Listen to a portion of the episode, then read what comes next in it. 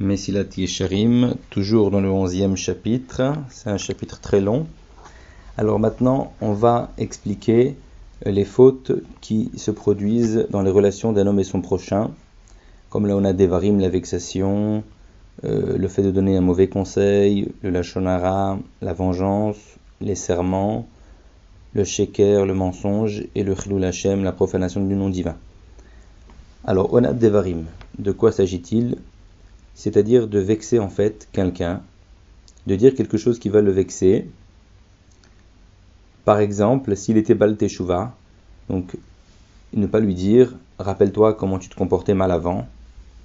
S'il avait des maladies qui venaient sur lui, ne pas lui dire comme les compagnons de Iov, Job, ont dit à, à Iov, euh, si tu as eu ça, c'est sûrement que tu as dû fauter, etc. Donc ça va le mettre mal à l'aise si on lui demandait un conseil pour savoir où acheter telle et telle marchandise, qu'ils ne disent pas va chez un tel, il vend cette marchandise-là.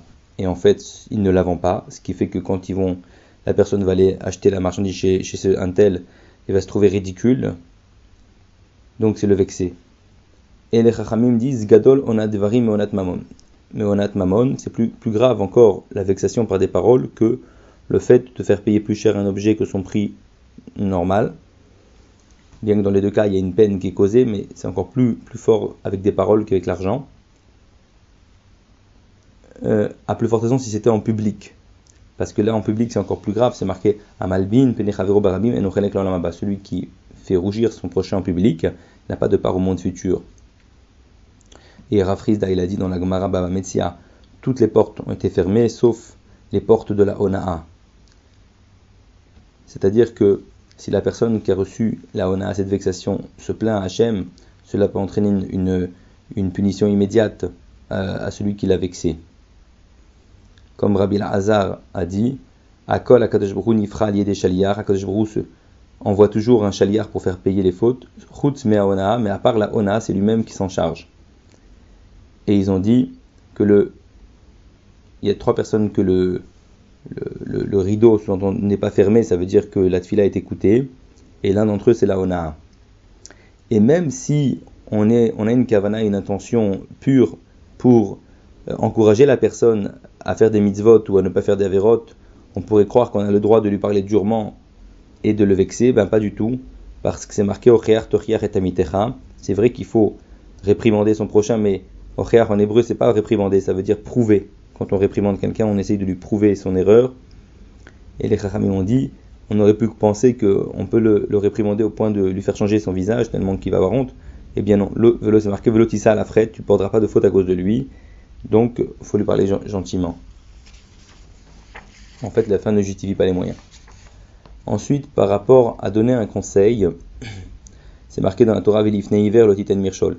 Tu ne placeras pas une embûche devant un aveugle c'est imagé, ça veut dire bien sûr au sens propre, mais ça veut dire aussi il est aveugle dans, ce sujet-là, il pose une question, il demande un conseil, on n'a pas le droit de lui donner un mauvais conseil.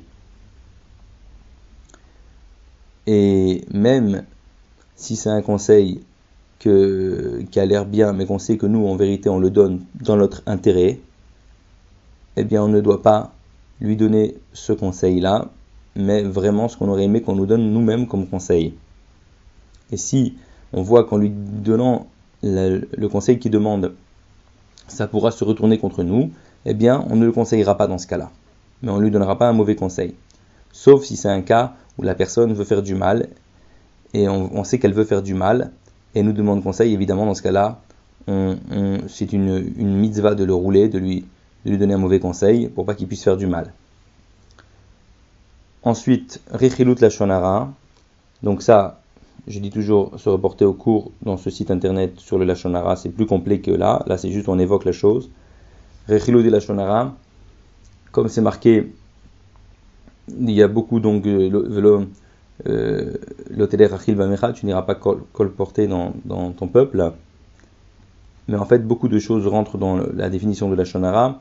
Généralement, c'est toute parole qui peut entraîner un dommage ou une humiliation à quelqu'un en sa présence ou en son absence.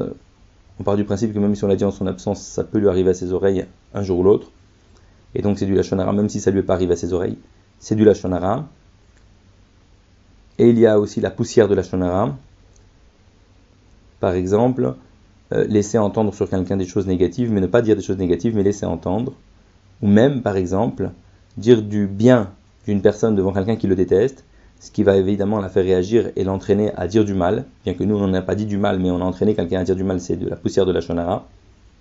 C'est interdit aussi. Ensuite, la vengeance, la haine, la vengeance, garder rancune. Très difficile pour l'homme d'oublier euh, ce qu'il a reçu. Et donc, la Torah, elle a dit, bon là j'ouvre une parenthèse, c'est-à-dire que, en fait, c'est quoi l'oticom et l'otitor, ne pas se venger, ne pas garder rancune C'est marqué dans la Gemara Yoma d'Afkav Gimel que il s'agit que si quelqu'un nous a demandé, euh, nous on a demandé un service à quelqu'un de nous prêter quelque chose, un objet, il a refusé, eh bien on ne doit pas lui en vouloir. Et si lui maintenant il vient nous demander aussi un objet, on doit le lui prêter. Et même pas évoquer le fait que moi je ne suis pas comme toi, parce que moi je te prête. Ça, ce, serait transgresser. L'otitor ne garde pas rancune. Et refuser carrément de lui prêter pour se venger, ça ce serait l'oticom ne te venge pas. Et moi j'ai voulu donner une raison pourquoi euh, c'est logique de, demander à l'homme de ne pas en vouloir à la personne qui nous a refusé un service, parce que c'est vrai que nous-mêmes, probablement, ça nous est arrivé également de refuser à d'autres des services, et il est bien évident qu'on n'est pas obligé toujours de répondre positivement à un service si on ne peut pas le faire ou si ça nous est difficile. Et donc il est bien évident qu'on ne doit pas du tout en vouloir à la personne qui n'a pas prêté. C'est son droit le plus absolu. Je ferme la parenthèse. Et la haine dans le cœur évidemment de son prochain, c'est interdit. Sauf la Gemara dit que si c'est quelqu'un qui a fauté, qui a un rachat, euh, il y a des cas où c'est permis, c'est dans le Pesachim, il faudrait se renseigner.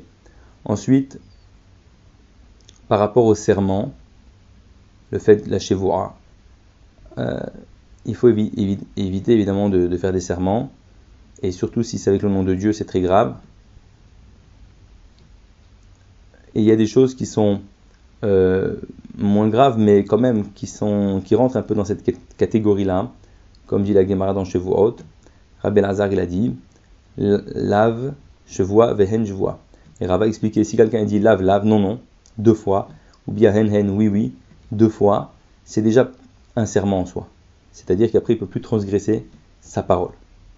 Je ne sais pas si la lache est comme ça, mais en tout cas, il ramène cette Gemara qui dit ça. Et en tout cas, c'est évident que la, parole d'un juif, quoi qu'il en soit, doit être respectée au maximum. On ne peut pas s'amuser à dire des choses et ne pas les respecter. Il y a des cas évidemment où ça peut être permis, si on, ne savait pas, ou il y a un élément faux qui nous a trompé peut-être, mais il faut voir, il faut demander un rave. Ensuite, par rapport au shaker, c'est une maladie mauvaise, nous dit le Ramchal, qui s'est beaucoup répandue chez les gens. Il y a plusieurs degrés dans le shaker, dans le mensonge. Il y a des gens carrément, c'est leur métier de mentir. Comme il est dit, quatre catégories de personnes ne, recevront pas, ne, contempleront pas la Shekhinah, la présence divine, la gloire divine. L'une d'entre elles, ce sont les chakranim, les menteurs. On rappellera qu'il y a aussi les chanefim, les hypocrites, ceux qui disent des choses qu'ils ne pensent pas, ceux qui font du lachonara de manière régulière, et les moqueurs. Il y a des gens qui sont moins menteurs que ça, mais ils mélangent du, mensonge dans leurs paroles aussi, c'est interdit. Ce sont des gens qui finalement on ne peut jamais croire à 100% ce qu'ils racontent. D'ailleurs, dit la Gemara dans Sanhedrin, la punition de ce genre de menteur-là, c'est que même quand il dira la vérité, on ne le croira pas. Et dit le prophète Irmia, l'imdou le shonam d'aver sheker, à Avenil, où ils se sont habitués à dire du sheker. Lorsque quelqu'un s'habitue à dire du sheker, ça devient une deuxième nature, et même s'il ne veut pas le dire, ça sortira comme ça, des paroles de, de mensonges forcément, qui se mélangeront à ce qu'il raconte. Et dans la Torah, il est marqué mitvar sheker tirechak. Tu dois t'éloigner du parole de sheker. Et nous vais remarquer le Ramchal que c'est pas marqué Misheker Tishamer, du Sheker tu vas te garder, mais Tirechak, tu t'éloigneras. Pour nous dire à quel point il faut s'éloigner beaucoup du mensonge. Enfin, on va parler du Chilul Hashem, la profanation du nom divin. Or, Chilul Hashem, là je fais une parenthèse, c'est d'abord ce qu'on appelle Chilul Hashem, c'est si on demande à un juif de transgresser les trois fautes capitales, c'est-à-dire donc euh, Shvichut Damim, Gilui Arayot et Avodazara, c'est-à-dire si on demande à un juif de faire de l'Avodazara, se prosterner à une idole, ou de tuer quelqu'un, ou de verser du sang, eh bien, il doit se laisser tuer plutôt que d'obéir. Et si il, transgresse et il fait la vera qu'on lui a demandé de faire, il ne se laisse pas tuer, il a fait Chilou Hashem. Il y a aussi un cas où c'est Shat Hashmad, ce qu'on appelle un moment d'oppression où les goïms veulent vraiment déraciner la Torah des juifs et les obliger à transgresser la Torah. Probablement comme c'était à l'époque des Grecs, peut-être du communisme avec l'athéisme, etc., où vraiment ils voulaient interdire la pratique de toute religion. Dans ce cas-là, même que ce n'est pas les trois fautes capitales, dès lors que le, goïms vont demander aux juifs de transgresser n'importe quelle mitzvah, même si elle est légère, et dans ce but-là, donc de les, déraciner de leur, de leur Torah, de leur, de, leur Dieu, là il faut se laisser tuer également. Et si quelqu'un n'a il a pas réussi à ça, et il s'est pas laissé tuer, il a, il a transgressé, eh bien il a fait aussi Chilul Hashem. Là ici, le Ramchal, il nous parle de Chilul Hashem au sens général du terme. C'est quoi? C'est en vérité euh, que quelqu'un il se comporte mal, et donc ça entraîne que les gens vont pas apprécier son, vont pas apprécier son comportement. Et surtout, on parle de quelqu'un quand même qui est pratiquant, qui est religieux, parce qu'il représente la Torah. Et donc, puisqu'il représente la Torah, les gens vont dire, regarde, la Torah, ça, ça fait que les gens se comportent mal, ça apprend aux gens à se comporter mal, et donc ça va être un chilou Hashem. Et même si l'action des fois c'est encore plus, plus dur que ça, parce que même si l'action des fois, après la halacha que la personne ait fait, elle n'est pas interdite, elle est complètement permise, mais si elle est perçue aux yeux des gens comme étant une Avera, eh bien il y aura également chilou Hashem. Donc par exemple, il ramène la Gemara dans Yoma ici, Daf Pevav, Comment, c'est quoi le Chilul Hashem? Le Chilul Hashem dépend du niveau de, de, la personne. Plus la personne a un niveau élevé en Torah, plus le moindre acte sera un Chilul Hashem par rapport à son niveau. Par exemple, Rav dit dans la Gemara, moi, si je prends, j'achète la viande chez le boucher, je paye pas tout de suite, c'est un Chilul Hashem. Les gens vont dire, euh, il va pas payer, il profite de sa position élevée pour, ne, pour avoir des pots de vin, je ne sais pas. Rabbi Yochanan, il dit, par exemple, moi, je marche deux mètres sans avoir les téphilines sur moi, sans dire des divrei Torah, c'est déjà un chilou lachem. Tellement, tellement les gens sont habitués à me voir étudier constamment sans arrêt. Dès lors que je vais lâcher un petit peu, automatiquement, ça veut dire que j'ai lâché un peu le joug divin, et donc c'est un chilou lachem. Et ça dépend donc le chilou lachem du, niveau de, de la personne par rapport aux, yeux des gens, comment ils, ils appréhendent cette personne. On ne doit pas faire des choses qui, même s'il n'y a aucun issour, aucune avéra, mais qui sont mal perçues aux yeux des gens c'est un Chilul Hashem. Parce que le Kiddush Hashem, le contraire, c'est la sanctification du nom divin, c'est que plus quelqu'un étudie la Torah, plus quelqu'un étudie la Torah, donc plus les religieux, plus l'étudie, forcément on attend de lui qu'il va s'arranger ses traits de caractère au maximum, petit à petit, année après année. Et donc si quelqu'un étudie beaucoup et se comporte mal, ça veut dire que c'est la Torah, Shalom, aux yeux des gens qui, qui enseigne à mal se comporter. Donc les gens vont se éloigner de la Torah à cause de ça, Shalom. Et c'est pour ça que c'est un Chilou Hashem.